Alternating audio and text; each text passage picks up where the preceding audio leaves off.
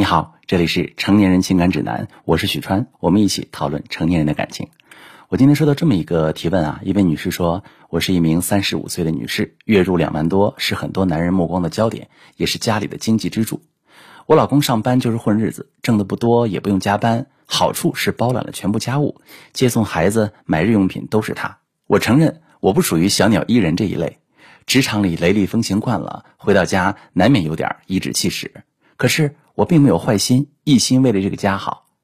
前不久，我碰上老公在商场里和一个年轻姑娘搂搂抱抱，特别亲密。当时我以为自己看错了，当我努力看清老公的脸时，脑子里一阵眩晕。我努力控制住自己的情绪，回到家终于爆发了，说他没本事还去泡年轻姑娘。我知道这句话很伤人，但不说出来，伤的是我自己。我跟他提出离婚，他说只是一时糊涂。和那个女孩不过是互相慰藉而已。我说我们彼此冷静一下，让她先搬走一段时间。一个月后，我让她回来，她也不回来了，说她仔细想过了，还是和我离婚。我公公婆婆劝她都没劝回来，她和小三也没联系，成天到公司加班，加班完了回住的酒店。两个月过去了，他还没打算回来。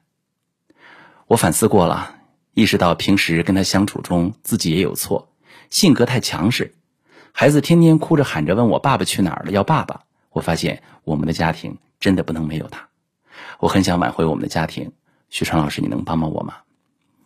这位女士，我很理解你的心情，自己在外辛辛苦苦挣钱，为了你们的小家庭也没少劳心费神，却遭遇丈夫的背叛，心痛且无奈。你的老公跟别的女人在商场搂搂抱抱，这种背叛家庭的做法肯定是不对的，是对家庭不负责任的表现。你说你想挽回丈夫，拯救婚姻，我们一起来看看你们婚姻中存在的问题。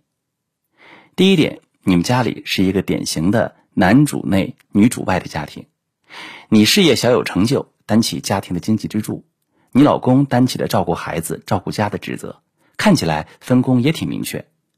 夫妻本来就是有分工的，就像职业不分贵贱一样，不能光以物质和金钱去衡量为家里付出的价值。可惜你没有做到。你说他工作稳定，就是混混日子，挣的也不多。你把收入的多少作为衡量的标准，这样太绝对。你老公在这个家里必然过得很压抑。第二点，作为一个事业比丈夫好的女性，你潜意识里有一种优越感。当然啊，我每个人一生都会去寻找自己的价值感，而且总会在恋人、夫妻中关系中去寻找。同样，你在你老公之间寻找价值感，你觉得他能力不如你。虽然他也不差，但是你还是经常挑剔他，要求他，这就在感情上对他造成了疏离和伤害。那对方如何消化这种情绪呢？第三点，你老公自己说出了真相啊，他那个女孩不过是互相慰藉而已。他在家里得不到你的认可，甚至是冷言冷语、颐指气使，心灰意冷，他必然向外寻找发泄口，找寻能够慰藉自己的那个人来消化这些负面的情绪。找找存在感和被重视的感觉。我曾不止一次说过，出轨的本质是逃离。出轨并不是婚姻最糟糕的状态，离婚才是。你们的婚姻其实还没走到这一步。你们有共同的孩子，共同的回忆。你有事业收入高，这些都是你挽回的优势。你现在需要做的是在老师的指导下改变和他的相处模式，挽回婚姻可能性挺大。如果你需要，我可以帮助你。我是许川。